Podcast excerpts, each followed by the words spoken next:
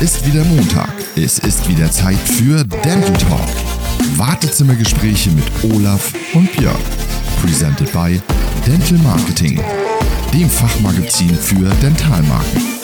Here we are, we are back und wir begrüßen euch natürlich auch heute wieder mit, wie üblich, großer Freude an der mit Sicherheit auch dieses Mal sehr regen und sehr zahlreichen Teilnahme unserer beliebten Zuhörer an Folge 75 des bewährten Dental Talks. So soll es sein und unser Wartezimmer freut sich natürlich auch heute wieder auf ein paar schöne Stories, Olaf, und natürlich mhm. auf interessante News und da würde ich sagen, mal schauen, was wir noch so alles in unserem Kästchen für euch dabei haben.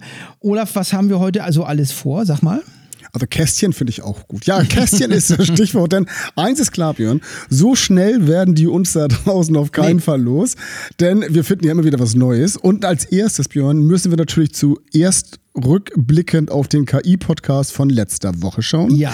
Denn das war mal eine ganz besondere Sendung, aber dazu glaube ich später nochmal mehr. Ja, aber überhaupt das ganze Thema Digitalisierung lässt uns natürlich nicht mehr los. Ne? Nein, ein, nein, nein, ein weiterer Aspekt dazu, der die Gemüter natürlich aktuell jetzt gerade erregt, ist ja die digitale Krankmeldung, die zunehmend bei uns Standard wird und auch darüber müssen wir ganz dringend reden. Ne? Das stimmt, das ist auch ein spannendes Thema. Und natürlich, Björn, weiterhin müssen wir auch nochmal auf den Compris zurückschauen.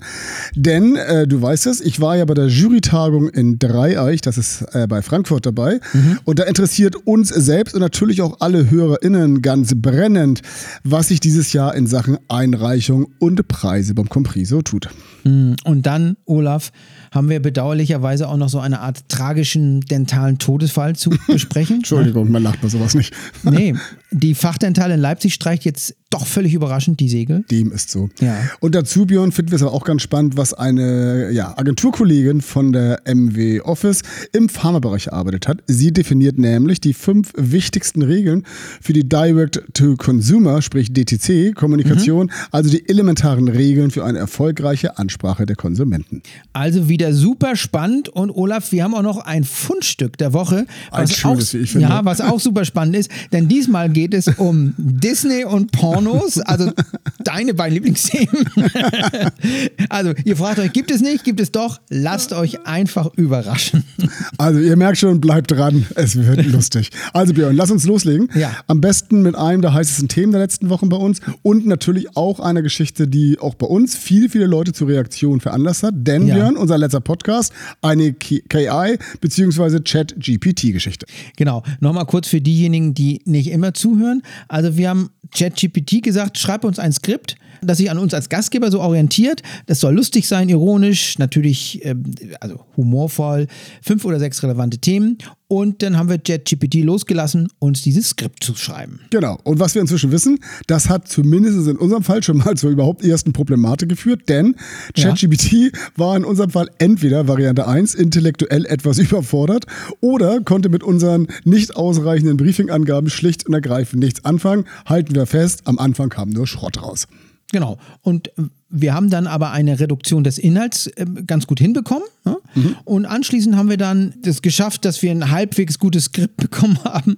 Ja, das stimmt. Ähm, ja. Aber wir hatten auch eine Vielzahl wirklich, sagen wir mal, zwanghaft komischer Chat-GPT-Wortspiele. also von, äh, du erinnerst dich, von das ist wie eine Zahnspange bis hin zu wir beißen uns die Zähne aus oder es waren die buchstäblichen Zahnräder, die eine Rolle spielten. Also das war schon grausam. Ja, ja also da können wir mal schlicht und ergreifend festhalten, in Sachen Humor ist die ChatGPT-Kiste wirklich eine lahme Ente. Ja. Oder ich zitiere hier mal unseren Freund Walter Bischoff, in Anlehnung an das, was er in den Chat geschrieben hat, die Jokes waren, ich zitiere, an den Zähnen herbeigezogen. Oh, ja. Ähm, ja. Aber Björn, man konnte es ja bereits nach unserem lustigen Versuch erahnen, auch wenn wir uns köstlich amüsiert haben, jetzt werden wir mal mhm. ernsthaft, der ChatGPT ist durchaus in der Lage, bei einem sauberen Briefing, und das wissen wir inzwischen, das ist mit Abstand die wichtigste Voraussetzung, eine absolut brauchbare Vorlage herstellen.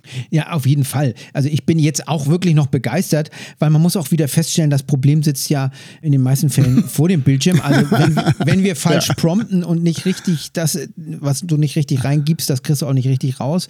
Ja. Ähm, aber lass uns mal, Achtung, Überleitung zum nächsten digitalen Thema kommen, nämlich die digitale Krankmeldung. Ja, sehr schön gehört. Also, das ist ja auch heute wieder die Sendung mit durchgehend Güteklasse A Überleitung, das sehe ich jetzt okay. schon. Drücken wir mal die Enter-Taste und gehen direkt in deinen Präsentationsmodus. Also, und weißt du was, Olaf? Ich habe bei ZWP Online etwas gefunden Aha. und here we go. Die elektronische Krankmeldung EAU wird zumindest zum Standard in der Versorgung. Ja, E- EAU und elektronische Krankmeldung ganz schön, aber heißt das nicht eigentlich Krankschreibung? Äh, nein, weil man ja nicht äh, krank ist, sondern arbeitsunfähig. Das ist erstens was anderes und zweitens auch begrifflich zu unterscheiden. Äh, Deswegen bin ich auch hier der Herr Oberstudienrat. Aber Ich mach sag doch dazu mal weiter. nichts, Herr Kersten. ja, also, halten wir mal fest. Die Zahlen des GKV Spitzenverbandes zeigen auf jeden Fall, seit 1. Januar 23 sind auch Arbeitgebende verpflichtet, die EAU zu nutzen und haben seitdem bereits, halte ich fest, 21,6 Millionen digitale Krankmeldungen ihrer Arbeitnehmenden abgerufen. So, und da frage ich mich jetzt, ist das viel oder wenig? Haben wir da Vergleichszahlen im Angebot? Ja, logisch, wobei ich muss zugeben, ich selber nutze das gar nicht, weil wer mich ein bisschen kennt, weiß, ich bin ein absoluter Techniklegastheniker. ähm, und in der Firma komme ich da glücklicherweise auch bis dato drum rum. Aber ich, wir haben natürlich mal gesucht. Zum Vergleich, Björn. Im gesamten Jahr 22 waren es 5,9 Millionen EAU, die Arbeitgebende im Rahmen der freiwilligen Pilotierung abgerufen haben. Und jetzt, wie gesagt, seit Januar 23 schon 21,6 Millionen. Das nenne ich allerdings mal Compliance. Klingt nach einem Erfolg, oder? Auf jeden Fall. Und das findet auch Dr. Doris Pfeiffer, die ist die Vorstandsvorsitzende des GKV-Spitzenverbandes. Und sie sagt, und ich zitiere hier mal gerne, Anführungsstriche, die digitale Krankmeldung hat sich zügig zu einer festen Größe im Gesundheitswesen entwickelt. Das zeigt, wenn elektronische Verfahren funktionieren, werden sie von Arbeitgebenden, ärztlichen Praxen und Versicherten angenommen und bringen die Digitalisierung in Deutschland voran. Also für mich hat dieses Verfahren auf jeden Fall zwei entscheidende Vorteile. Zum einen bekommt man, ich will mal sagen, genau einen Blick auf den Krankenstand und zum anderen minimiert dieses automatisierende Verfahren natürlich wie fast immer bei Digitalisierung so die lästigen Verzögerungen. Mhm. Und da hilft nur Heinz Björn, weiß Bescheid, immer frischen Ingwer bereithalten, das schützt vor globalen Infekten, Ja, vermeidet genau. die EAU und wirkt. So, und mit Husten und Schnupfen, Björn, wäre ich natürlich auch gar nicht erst zum Compris gefahren und das wäre wirklich sehr schade gewesen. Oh Mann, irgendwann machen wir mal nur einen Podcast mit, mit schlechten, guten Überleitungen. Ich bin für, ich bin für einen Überleitungspodcast, das wäre ja, was. das geht ja gar nicht. Also leg los. Also, gut, wir sind auf jeden Fall beim nächsten Thema, denn Compris hat es gesagt, ich war in Dreieich bei Frankfurt, wo die Jury insgesamt dieses Jahr 313 Einreichungen aller Kategorien beurteilte. Und einige hatten es ja schon im Vorfeld auf die begehrte Shortlist geschafft. Da hatten die Jurymitglieder zu Hause schon vorgearbeitet. Nun hieß es daraus, die Gewinnerkampagnen zu küren. So, und wie ich das verstehe, also erstmal ist ja das dein Lieblingsthema, aber ihr hattet ja auch zwei verschiedene Juries Ja. und dann habt ihr, ich glaube, meine gemeinsam diskutiert, welche der Kandidaten auf der Shortlist, und das sind ja eigentlich bereits Gewinner, kann man ja sagen, sich am Ende über einen Preis in den zahlreichen Kategorien freuen dürfen. Aber das wisst ihr auch noch nicht, oder? Absolut nicht. Also genau, wir wissen es einfach nicht, denn welche Arbeiten am Ende tatsächlich einen Gold Award gewonnen haben, beziehungsweise für die Öffentlichkeit noch werden, ähm, werden auch wir als Jurymitglieder tatsächlich erst bei der festlichen Abendgala feststellen und die ist halt am 1. September in Köln. Und Tatsache ist, wir sind natürlich dabei und werden darüber berichten und sind gespannt. Und auf jeden Fall wissen wir, und das ist super erfreulich, dass letztendlich zehn Dentalkampagnen es bis auf die Shortlist geschafft haben. So. Dabei sind unter anderem Mililus Traumhaus. Das war der Auftritt von der IDS, ne? Du erinnerst Mhm, dich? genau. Dieses Ja, schöne Häuschen Ja. da. Sowie dessen Kundenmagazin Mililumac. Genau. So, und ich meine, ebenfalls preisverdächtig ist auch die Kampagne Stay in the Flow Ja. ne? für den DAC Universal von Dentsply Sirona. So ist es. Und auch weitere Award-Chancen haben in dieser Kategorie Kampagnen wie Zähne sind unsere Welt. Das ist für eine Zahnarztpraxis von dem Dr. Nikolaus Treugut. Und auch der Auftritt von Emmy Ultrasonic und dessen Schallzahnbürste Emident. Und weitere Bewerber um einen Gold Award ist die Schnuller-Studie für die Nuck Mappa GmbH sowie Ja. Infostin Zähne von Zahnzentrum Rhein-Main. Ganz genau. So, und wir drücken die Daumen. Ja. Aber Björn, jetzt wird's wieder ernsthaft. Daumen drücken, wieder schöner Übergang, hilft natürlich nicht mehr bei der Fachdental Leipzig. Denn diese eigentlich sehr beliebte Dentalveranstaltung im Osten hat nun doch kurz vor der Veranstaltung die Segel gestrichen und ihre Absage angekündigt. Was aber auch gar nicht irgendwo kommuniziert wurde, oder? Also das Ja. Ganze fiel irgendwie einfach so aus. Ja. Also einen herzlichen Gruß an die Veranstalter an dieser Stelle. Ja, großes Profitum, finde ich. Was ja neben München bereits dann die zweite Messe ist in Leipzig, die in 2023 gecancelt wurde. Und jetzt muss man mal ganz klar sagen, hier müssen wir mal ein bisschen abwarten, ob sich denn die Lage in 2024 normalisiert oder es einfach Veranstaltungen gibt, die aus dem Radar verschwinden. Also da kann man ja nur hoffen, dass die Messebauer noch nicht zu viel Arbeit in die Messe investiert hatten, die Auf Armen. jeden Fall, ja, auf jeden So, Fall. aber wo wir gerade von investieren sprechen, Überleitung, neues Thema und zwar die, das Thema Kernbotschaften der DTC-Kommunikation. Okay. Also, investieren, Olaf, Ja, lohnt ja. sich dagegen in die wichtigsten Kernbotschaften der DTC-Kommunikation, also der Ansprache direkt zum Consumer. Und Mhm. das jedenfalls findet die Autorin Andrea Biebel und sie ist CEO bei MW Office. Genau. Und unsere Agenturkollegin bei der MW Office hat jetzt die sogenannte Touchstone-Studie vorgestellt.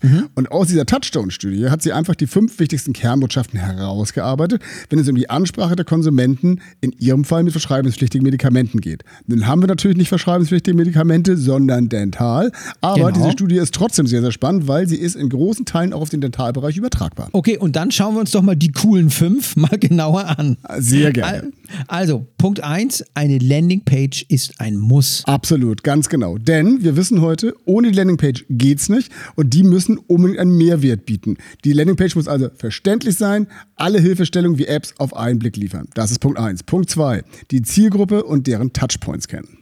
So, und das heißt, das Wissen, wer sich für welche Dinge interessiert und wie man diese Person am besten erreicht, ist immer noch das A und O einer jeden erfolgreichen Kampagne.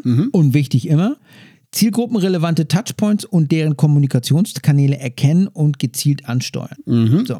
Punkt drei: es braucht Reichweite. Und ich glaube, Björn, das erschließt sich jedem. Das ist ganz einfach. Es ist ganz simpel. Ohne reichweitenstarkes Grundrauschen gibt es auch keinen Awareness-Teppich. Und das bedeutet einfach, die Ansprache muss klar und einfach sein. Viertens kommt dann Aufklärung durch Wissensvermittlung. Und gerade crossmediale Content-Kooperationen bieten natürlich hier eine hohe Involvement-Möglichkeit. Involvement ist überhaupt das Lieblingswort von Walter Bischof. Wir müssen ihn anrufen. Wir müssen ihn anrufen. So. Und diese Kooperationen müssen einfach nach ihrem Kontext ausgewählt werden. Und hier geht es immer um die Vermittlung hochwertig aufbereiteter Inhalte. Dazu gehören auch heute Podcasts, aber wer weiß das besser als wir? Ne? Ganz genau, das stimmt. Und fünftens, Björn, last not Ja. least, Kampagnen müssen getrackt werden. Und was heißt das? Es ist eigentlich vollkommen logisch. Wer eine Kampagne nicht ständig trackt, also misst, der kann auch nicht wissen, wie sie optimiert werden kann.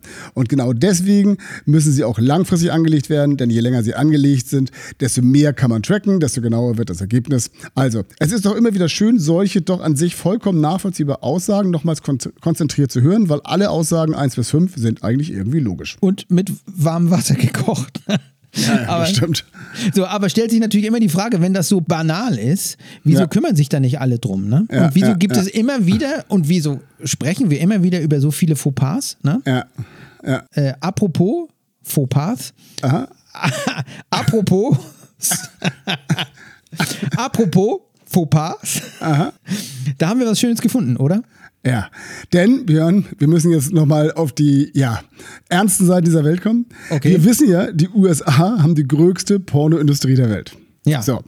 Wenn jetzt aber dem Unternehmen Disney ein kleiner Fauxpas im Land der Träume passiert, gibt es im prüden Amerika natürlich sofort einen großen, lauten und kräftigen Aufschrei. Das bekommt auf jeden Fall so Björn, die werben und verkaufen, gerade einen Pornodarsteller zu spüren, der für einen Kinderfilm gecastet wurde. Was schon spannend ist. Es geht, Ja, dabei, um den, es geht dabei um den Film, Achtung, Ariel die Meerjungfrau. Ah, ja. Ähm, nicht nur, dass es Ärger gab, weil man mit Hale Berry eine schwarze Hauptdarstellerin gewählt hatte, es wird noch besser, denn oho, wurde jetzt entdeckt, dass ein bekannter Pornodarsteller als Statist für den Film gecastet wurde. Ja, Und sehr schön. Alarm, Alarm, er taucht tatsächlich im Film auf. Und Björn, wir würden natürlich erstmal die, die, äh, das Ganze ein bisschen runterkochen. Er ist natürlich nicht nackt, also Mhm. maximal jedenfalls unter den Klamotten. Aber das fand ich großartig. Er hat schon mal einen wirklich sehr geilen Künstlernamen. Dante Ferrari. Auf gut Deutsch. Schneller kommt wohl keiner. Wobei, ich finde auch seinen echten Namen super. Stefano Tomadini. Also, völlig egal. Er macht angeblich 1600 Euro pro Film. Nicht schlecht. Pff, Okay, nun muss man natürlich auch sagen, ein Kinderfilm mit Pornostars ist zumindest irgendwie null erregend, eher etwas verstörend, finde ich. Ja, Aber- absolut. Aber was lernen wir daraus? Wer dreht und castet, muss auch den Background checken. Ne? Das ist wahr. Und wenn du das nicht tust, hast du schon verloren. Und damit, Björn, sind wir auch wieder am Ende unserer 75. Podcast-Folge angelangt Ja. und würden uns gerne mal bei unseren Zuhörer und Zuhörerinnen bedanken für die Treue und müssen natürlich nochmal auf unseren Kooperationspartner oder Dental Marketing verweisen, die uns auch immer so schön mit Infos füttern. Und Björn, wir haben ja auch ein paar Kanäle, da könnt ihr vorbeischauen, oder? Genau, also da freuen wir uns, wenn ihr uns auf Facebook und Instagram besucht und uns kommentiert, liked, teilt. Also das freut uns immer groß. Genau. Getreu dem Motto, gemacht doch, was ihr wollt. Sag ich mal, einen schönen Abend aus Hamburg. Alles Liebe und bis bald. Ne? Genau, also schöne Grüße aus Schopfern. Bis dann, ciao.